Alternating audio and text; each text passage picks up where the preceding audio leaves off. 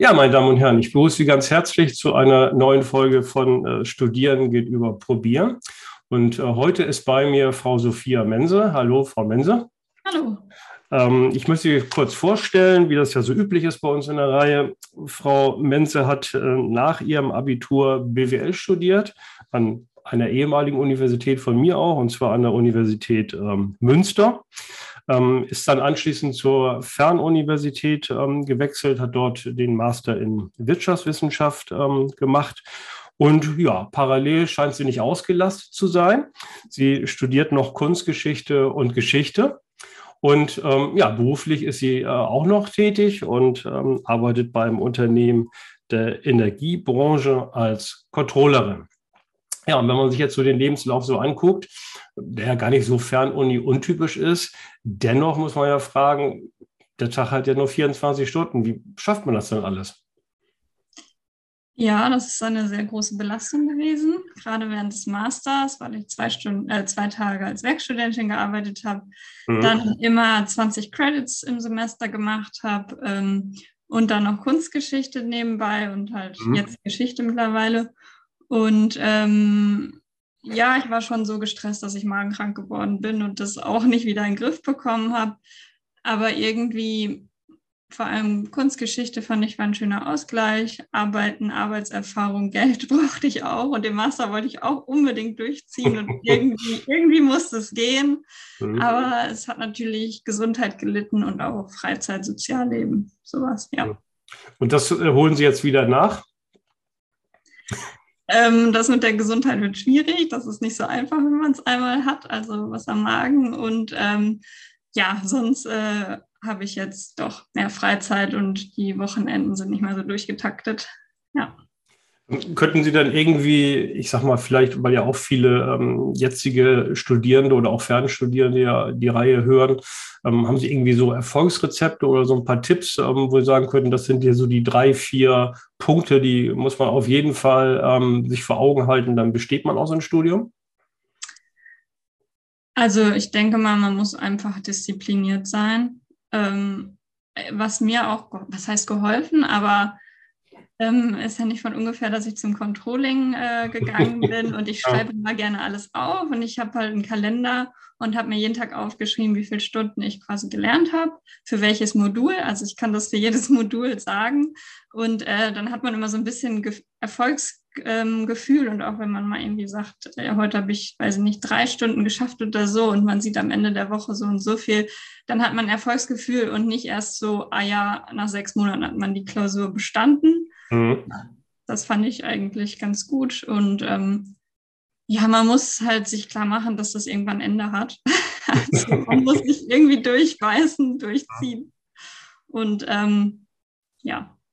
Ähm, weil Sie so sagten, man schreibt so jede Woche auf. Ähm, das heißt, das wäre auch ein Tipp von Ihnen, dass Sie sagen, schon gleich am Anfang des Semesters sagen oder vorher schon entscheiden, das sind meine Module und dann fange ich nicht an zu lernen, so zwei Wochen vor der Klausur, sondern schon kontinuierlich?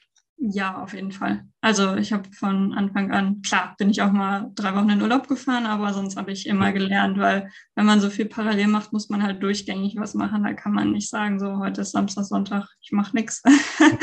das geht nicht. Ähm, ja, also ich weiß nicht, wie andere das machen. Äh, vielleicht, wenn man halt so mit Ach und Krach durchkommt, aber wenn man irgendwie jede Klausur 1, schreibt, da muss man schon von Anfang an anfangen. Also ich habe mir außer jetzt bei öffentlichen Ausgaben immer Zusammenfassungen geschrieben, handgetippt und die dann wirklich auswendig gelernt und äh, Altklausuren ohne Ende durchgemacht. Die konnte ich auch irgendwann alle auswendig und dann hat es halt auch immer gut geklappt. Aber man muss schon bereit sein, sehr, sehr viel Zeit zu investieren. Ja. Mhm. Also das darf man vielleicht verraten, dass mit dem 1, hat also durchgängig geklappt, zumindest äh, im Durchschnitt. Ja, über Ihre Masterarbeit äh, sprechen wir gleich noch. Ähm, ähm, was vielleicht auf den ersten Blick ein bisschen befremdlich oder merkwürdig aussieht, äh, dass man auf der einen Seite BWL Wirtschaftswissenschaften studiert, aber auf der anderen Seite machen Sie auch noch Kunstgeschichte und Geschichte. Also wie passt das denn zusammen? Mm, ja, ich war halt immer ein Mensch, schon irgendwie in der Mittelstufe oder Oberstufe, der gerne alles ausgerechnet hat und so mit Finanzen und sich überlegt hat, wie funktionieren wohl Unternehmen und die Wirtschaft. Mhm. Und dann dachte ich, ja, das ist auch eine Zukunft, also eine Branche, wo man einen guten Job findet und das gut bezahlt ist.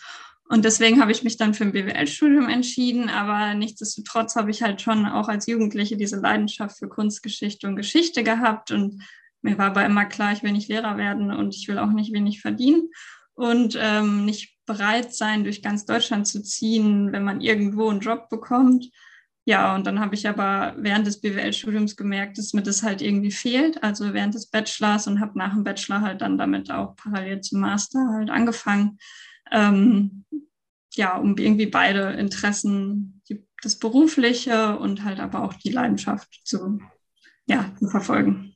Also ähm, das Geschichtsstudium ist dann im Grunde genommen, kann ich mir das so vorstellen, so Richtung Lehrer? Was macht man da? Also das alte Rom oder Neuzeit oder? Ähm, ja, also ich kann das ja nur sagen für die Uni Münster. Also hm. man, äh, das ist halt ein Zweifach-Bachelor, den ich ja mache, Kunstgeschichte und Geschichte. Und jetzt bei Geschichte ist es in drei Epochen eingeteilt, einmal Antike, dann Mittelalter und äh, Neuzeit. Und dann wählt man daraus halt Module, Überblicksvorlesungen und Detailthemen. Jetzt hatte ich gerade ein Seminar über Nero und die römische Kaiserzeit. Das war auch cool. mich dunkel daran erinnern, dass ich, glaube ich, Geschichte-Leistungskurs hatte im Abitur. Also ein bisschen, ich habe ein Faible habe ich auch dafür gehabt, obwohl ich nachher auch dann äh, BWL studiert habe. Ja, es ist oftmals so, dass man eigentlich so Leidenschaften hat ähm, und dann aber nachher, was studiert man, dann geht man in diese rationale Ecke und sagt, naja, BWL kann man gut Geld verdienen und dann studiert man das. Ne? Ja, gut, okay. Ja, machen wir einen Schwenk zu Ihrer Masterarbeit. Das passt eigentlich ganz gut zum Thema, denn das Thema war Instrumente des Controllings in Museen. Haben Sie bei mir geschrieben, da konnten Sie mich auch begeistern ähm, für das Thema. Ähm, vielleicht können Sie ganz kurz sagen, was haben Sie da überhaupt ähm, gemacht, erforscht? Was ist da so rausgekommen bei der Arbeit? Ja, und zwar ähm, konnte ich mir vorher natürlich auch nicht so viel darunter vorstellen, was wird, wie wird eigentlich Controlling in Museen angewendet und ich hatte auch vorher gar keine Vorstellung, was bedeutet eigentlich, ähm, dass ein Museum in kommunaler Hand ist oder in Bundeshand. Mhm. Wie, wie funktioniert eigentlich Verwaltung? Kameralistik ist mir da das erste Mal über den Weg gelaufen, diese ähm, ja, Denkweise und Buchhaltung im Prinzip. Ähm, und dann habe ich mir gedacht, wie könnte man das erforschen? Wie wird eigentlich Controlling in Museen ähm, eingesetzt? Mhm. Und dachte, so ein Fragebogen, den die Leute mehr oder weniger unmotiviert ausfüllen, das ist, glaube ich, in dem Falle nicht so das Richtige.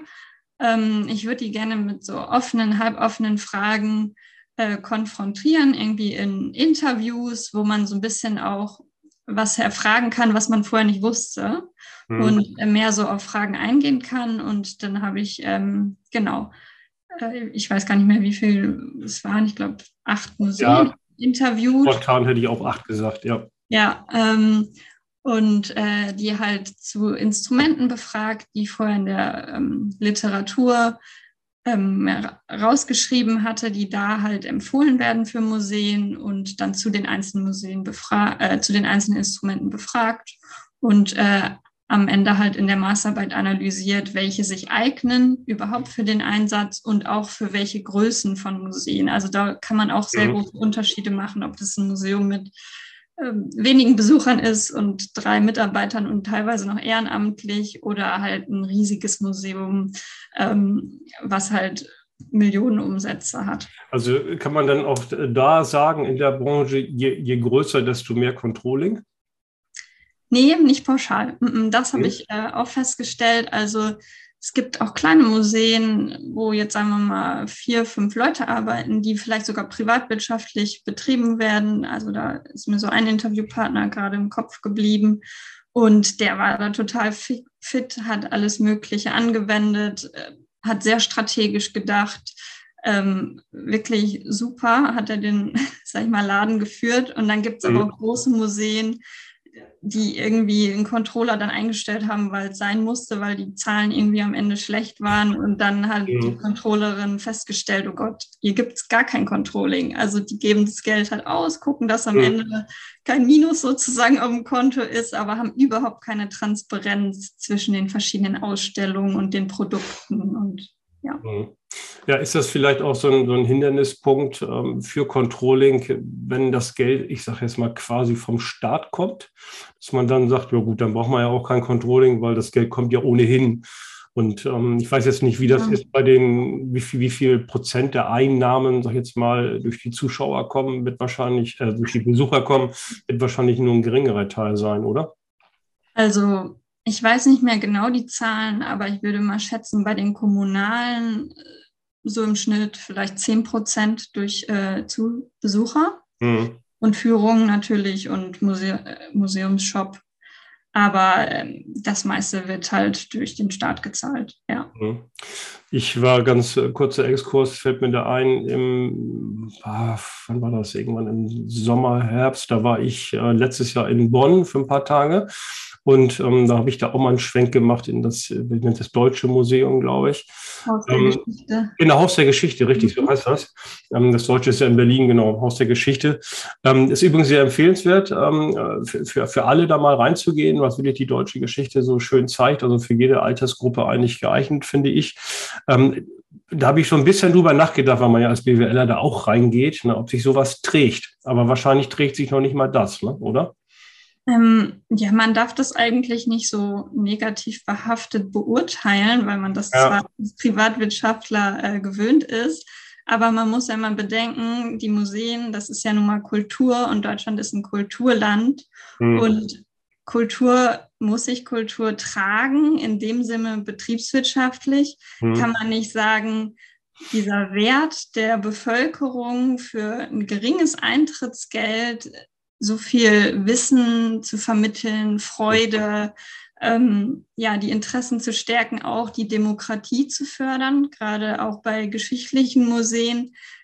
Das kann man, das ist ja gerade das Schwierige als Controller, das zu messen. Also diese Leistung, die die Museen bringen mhm. ähm, für, die, für das Volk, für alle Zuschauer, für den Tourismus, ähm, ja, dass man das ähm, nicht so einfach einfach gegeneinander aufrechnen kann, wie jetzt in einem mhm. Unternehmen, wo am Ende entweder ein Überschuss ist oder halt ein Defizit. Ja. ja. Ja, ich glaube, das ist auch ein guter Punkt. Da kann man auch ein bisschen, na, was heißt Werbung ist falsche Wort, aber da kann man auch deutlich machen, wozu Controlling eigentlich auch gut ist. Ne? Weil viele denken immer, Controlling ist immer nur Kosten oder so. Ne?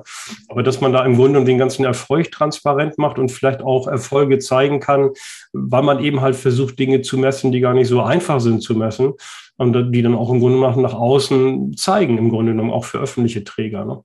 Mhm. Ja, und das ist auch ähm, eigentlich noch komplizierter, als man sich vorher vorstellt. Nicht nur, dass man jetzt sagt, Museum hat ein Budget, das wird ausgegeben, nicht mehr und nicht weniger. Mhm. Ähm, und man versucht es effizient einzusetzen, weil effizient ist auch wieder so was sehr betriebswirtschaftliches. Böses Wort, genau. Was bedeutet eigentlich effizient? Also ich hatte jetzt ein Praktikum gemacht, was sich zum Glück aus einem Interview ergeben hatte im Deutschen Historischen Museum in Berlin. Und ähm, da, sagt, da sagten die halt auch, ja, aber ist eine Ausstellung, wo mehr Zusch äh, Besucher gekommen sind, besser als eine, wo weniger Besucher gekommen sind? Braucht man nur so Schlager oder so Besuchermagneten ähm, Ausstellungen? Ja. Sind nicht auch spezielle Themen, die vielleicht nur einen kleinen Teil der Bevölkerung interessieren, auch zeigenswert? Ist es nicht auch wichtig, dass nur ein kleiner Teil der Bevölkerung dieses Interesse ähm, gefördert bekommt. Also es ist mhm. ganz schwer zu messen, ähm, was ist eigentlich gut, wie kann man das bewerten. Und ähm, also ich glaube, so strategische Instrumente, die sind auch sehr wichtig, dass wir mhm. wissen, in welche Richtung wollen wir und an diesen Strategien dann Messungen vorzunehmen. Ja. Nicht einfach so harte Zahlen, Besucher, mhm. Eintrittsgelder, irgendwie sowas. Hm. Aber die, das ist, finde ich gut, den Punkt, weil das ist, glaube ich, auch wichtig für, für, für Museen generell, beziehungsweise auch für den Staat, der irgendwie diese ähm, Museen dann, dann mehr oder weniger ja, managt, vielleicht verwaltet ist das richtige Wort, ne? dass man sich über solche strategischen Dinge Gedanken macht. Denn letztendlich ist es doch wie immer, die Leute gehen da rein und äh, selbst wenn sie sagen, natürlich, ich weiß gar nicht, was wir da bezahlt haben in Bonn, keine Ahnung, ähm, aber es gibt natürlich viele, die kommen dann mit ihren Kindern da an, irgendwie so, müssen dann trotzdem irgendwie 10, 15 Euro zahlen, sage ich jetzt mal. Und dann heißt ja, oh, das ist aber teuer. Ne? Und ich glaube, da kann Controlling wirklich ein bisschen helfen, zu zeigen, naja, was kriegst du auch für deine 15 Euro? Ne, also irgendwie, ja. weiß nicht, zwei, drei Bier sind das im Grunde genommen. Ne? Also ja. da äh, gibt es mir eine ganze Menge für und da kann Controlling ansetzen, finde ich auch. Auf jeden Fall. Und was halt auch wichtig ist, diese Rechtfertigung vor dem Zuschussgeber bei ähm, mhm. öffentlichen Museen. Also, dass man nicht nur ein Controlling zur in, internen Steuerung sozusagen macht, sondern auch ein Controlling, um dem Träger zu zeigen, was haben wir überhaupt geleistet. Also, weil das ja auch so schwer zu messen ist, muss man sich selber auch Kennzahlen überlegen, die auch für Interesse von dem Träger sind. Hm. Da frage ich mal nach, ähm, hat denn überhaupt der Staat, die Kommune, Bund, Land, wer auch immer da äh, das Geld gibt, haben die ein Interesse an sowas? An so, an so Rückmeldung vom Controlling? Wollen die das überhaupt wissen? Ähm, es kommt drauf an. Also da die Kommunen ähm, ja knapper geworden sind in den letzten Jahr, Jahren, also das war mal anders, so in den 80ern zum Beispiel, mhm. ähm, wollen die schon, müssen die das ein bisschen rechtfertigen, den Kulturetat. Mhm. Und äh, da sind natürlich so Argumentationen gut, wenn man da viele Daten bietet, was man geleistet ja. hat. Also das gilt jetzt nicht nur für Museen, das gilt mhm. auch für Theater und ja. ähm, andere Kultureinrichtungen. Ähm, eher so eine Rechtfertigung, nicht so eine, ähm, ja, wie soll man sagen, nicht, dass da irgendwie ein Bonus gezahlt wird oder sowas. Mhm. Ähm, ich war so ein bisschen überrascht, muss ich sagen, als ich Ihre Arbeit gelesen habe, ähm, als Sie sich dann entschieden hatten, die, die Interviews zu machen. Ähm, da muss ich ganz ehrlich sagen, also ich hätte schon so ein bisschen das Vorurteil oder die Erwartung gehabt, dass von den acht Leuten gar keiner überhaupt ein Controlling-Instrument kennt. Aber das war ja, war, ja, war ja nicht so, ne? Nee, ja, da hatten auch manche vorher Bedenken und hatten schon so vorher gefragt, ja, wir kennen uns da gar nicht so aus. Und dann habe ich denen das so ein bisschen erläutert bei der Anfrage und dann waren sie auch schon beruhigt. Ja. Mhm. Meine, nun waren es ja nur in Anführungszeichen acht, aber können Sie irgendwie sagen, ja, dieses oder jenes Controlling-Instrument bietet sich vielleicht für die und die Größe an. Jetzt gehen wir mal weg von den Personen, wobei ich glaube, der Punkt, ob Controlling im Unternehmen eingesetzt wird. Wir behandeln das ja immer sehr technisch bei uns, ähm, im Grunde genommen die Instrumente, aber das ist, ist ja natürlich personenorientiert. Also wenn der Chef von dem Laden oder von der Abteilung sagt, die will ich nicht, ja, dann kann man tun, was man will. Ne? Mhm. Also da gehe ich jetzt mal ein bisschen von weg. Also jetzt rein zur Technik. Kann man sowas pauschal ein bisschen sagen, dass es so ein paar Instrumente gibt, die für bestimmte Typen geeignet sind oder eher weniger? Ähm, ja, also ich würde sagen, gerade so für kleinere Unternehmen sind so strategische Instrumente wichtig, damit die überhaupt wissen, in welche Richtung wollen sie sich entwickeln, damit die Mitarbeiter, auch wenn es Ehrenamtliche sind, äh, wissen, woran sind wir überhaupt, was sind unsere Ziele, ähm, in welche Richtung arbeiten wir. Gerade so das Leitbild, was ja jetzt im betriebswirtschaftlichen Controlling nicht unbedingt als das Instrument angesehen wird, ist im Museen halt super wichtig, weil mhm. das quasi der Ausgangspunkt des strategischen Controllings ist und daraus sich dann andere Instrumente halt bedienen und ableiten. Und äh, das äh, ist mir auch bei diesem einen privatwirtschaftlichen in Erinnerung geblieben, dass die das auch schwerpunktmäßig gemacht haben und auch gesagt haben, erst müssen wir uns angucken, was wollen wir überhaupt strategisch erreichen und danach können wir gucken, wie wir das umsetzen in Zahlen. Mhm. Das finde ich ein guter Punkt, dass gerade man das in kleinen und mittelständischen Unternehmen, so bezeichne ich das jetzt mal, oder Organisationen, dass das eigentlich so die richtige Vorgehensweise ist. Die meisten fangen immer erstmal an, jetzt muss ich ein bisschen Kostenrechnung oder Controlling machen, also irgendwie rumrechnen. Und man weiß gar nicht, warum macht man das eigentlich. Ne? Dann streitet man sich darüber, was variable Kosten sind und was nicht, oder ob das fix ist oder so. Aber im Grunde genommen verliert man das Ziel aus den Augen. Ne? Ja. Finde ja. ich ist echt ein guter Punkt. Ja. Ähm, ja, wir wollen noch ganz kurz, ähm, ich gucke mal ein bisschen auf die, vielleicht noch ganz kurz, weil Sie in der Energiebranche ähm, tätig sind. Ähm, ja, ähm, ich habe ja auch mal eine Stromrechnung letztens äh, gekriegt. hm, wie so viele andere auch. Muss man ja so langsam so ein bisschen so eine Angst machen um den, um den Strompreis? Ob ich da der Experte für bin? Ähm, ja, das sieht man natürlich schon in den Zahlen, dass der extrem gestiegen ist, was natürlich für uns gut ist. Ja, es gibt immer Gewinner und Verlierer. Ne? Genau. Aber nee, da, da, kann ich nichts zu sagen. Da bin ich okay. kein Experte. Nee. Ja. ja. Sie machen ja Beratung, glaube ich, in, äh, im Energiebereich und sozusagen nicht die, nicht die Preise dann. Ne? Gibt es da so Schwerpunktthemen momentan? Also, wenn ich jetzt kommen möchte bei Ihnen und sage, oh Mensch, mein Haus ist irgendwie aus den 50ern oder so, was, ähm, was kann ich dann machen? Dann würden Sie mich beraten oder machen Sie nur Kommunen und, und Firmen oder sowas? Also, die Firma, in der ich arbeite, ähm, die Nee, die bieten auch für größere äh, Besitzer das an, dass die, wenn die groß viele Häuser haben, dass sie die dann modernisieren, Konzepte dafür schreiben, Baubegleitung machen, ja, technische Gebäudeausrüstung, sowas. Ja.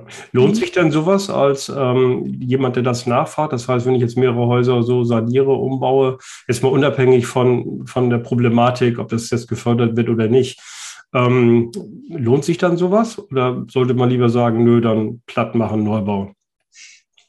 Ähm, also technisch gesehen bin ich da nicht drin, also Controllerin. Ähm, ich möchte keine ja. falschen Aussagen treffen, aber okay.